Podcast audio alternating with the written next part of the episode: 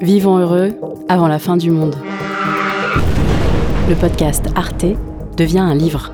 Delphine Saltel s'interroge avec humour sur le couple, la sexualité et la parentalité. Pourquoi j'ai pas déconstruit mes fantasmes hétéro hyper classiques Tout ça nous vient, l'éducation positive. Comment bien se séparer Parce que nos bouleversements intimes sont aussi des enjeux politiques. Attends, ça se passe comment là? Vivons heureux avant la fin du monde, un livre Arte disponible en librairie.